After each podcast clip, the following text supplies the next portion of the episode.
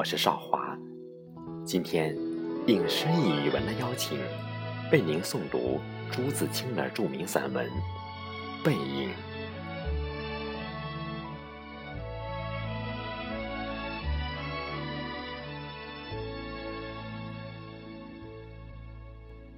我与父亲不相见已二年余了，我最不能忘记的是他的背影。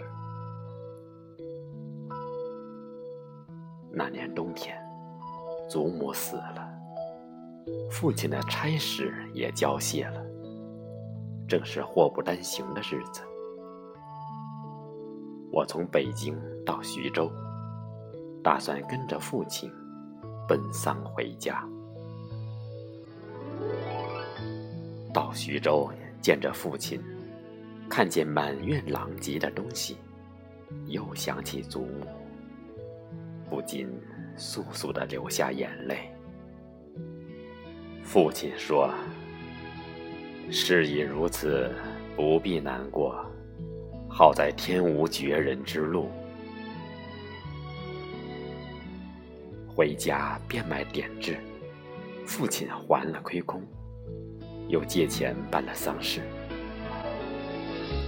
这些日子，家中光景很是惨淡，一半为了丧事，一半为了父亲赋闲。丧事完毕，父亲要到南京谋事，我也要回北京念书。我们便同行。到南京时，有朋友约去游逛，勾留了一日。第二日上午便学渡江到浦口，下午上车北去。父亲因为事忙，本已说定了不送我，叫旅馆里一个熟识的茶房陪我同去。他再三嘱咐茶房，甚是仔细，但他终于不放心，怕茶房不妥帖，颇踌躇了一会儿。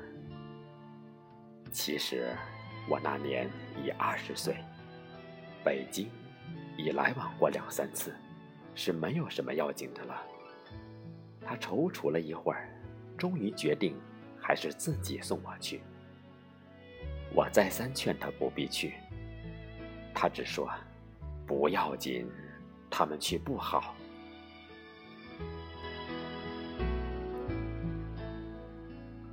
我们过了江，进了车站。我买票，他忙着照看行李。行李太多，得向脚夫行些小费才可过去。他便又忙着和他们讲价钱。我那时真是聪明过分，总觉他说话不大漂亮，非自己插嘴不可。但他终于讲定了价钱，就送我上车。他给我拣定了靠车门的一张椅子，我将他给我做的紫毛大衣铺好座位。他嘱我路上小心，夜里要警醒些。不要受凉，又嘱托茶房好好照应我。我心里暗笑他的愚，他们只认得钱，托他们只是白托。而且我这样大年纪的人，难道还不能料理自己吗？我现在想想，我那时真是太聪明了。我说道：“爸爸，你走吧。”他往车外看了看，说：“我买几个橘子去，你就在此地，不要走动。”我看那边月台的栅栏外有几个卖东西的等着顾客。走到那边月台，需穿过铁道，需跳下去又爬上去。父亲是一个胖子。走过去，自然要费事些。我本来要去的，他不肯，只好让他去。我看见他戴着黑布小帽，穿着黑布大马褂，身青布棉袍，蹒跚地走到铁道边，慢慢探身下去，尚不大难。可是，当他穿过铁道，要爬上那边月台，就不容易了。他用两手攀着上面，两脚在向上缩，他肥胖的身子向左微倾。显出努力的样子。这时，我看见他的背影，我的泪很快的流下来了。我赶紧拭干了泪，怕他看见，也怕别人看见。我再向外看时，他已抱了朱红的橘子往回走了。过铁道时，他先将橘子。伞放在地上，自己慢慢爬下，再抱起橘子走。到这边时，我赶紧去搀他。他和我走到车上，将橘子一股脑儿放在我的皮大衣上，于是扑扑衣上的泥土，心里很轻松似的。过一会儿说：“我走了。”到那边来信，我望着他走出去。他走了几步，回过头看见我，说：“进去吧，里边没人。”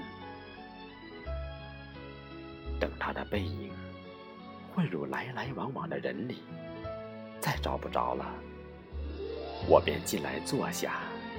我的眼泪又来了。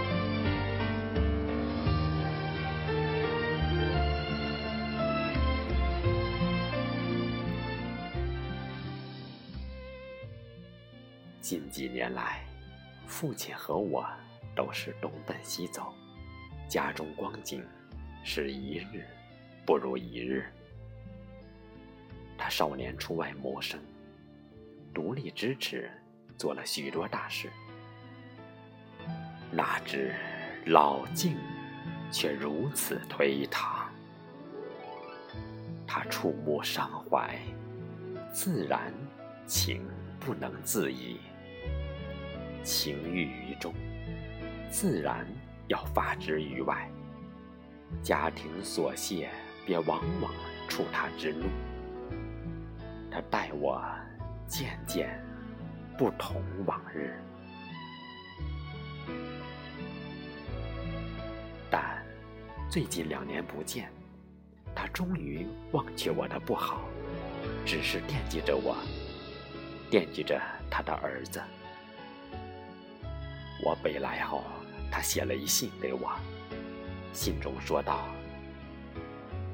我身体平安，唯膀子疼痛厉害，举箸提笔诸多不便，大约大去之期不远矣。”我读到此处，在晶莹的泪光中。又看见那肥胖的青布棉袍和、黑布马褂的背影，唉，我不知何时再能与他相见。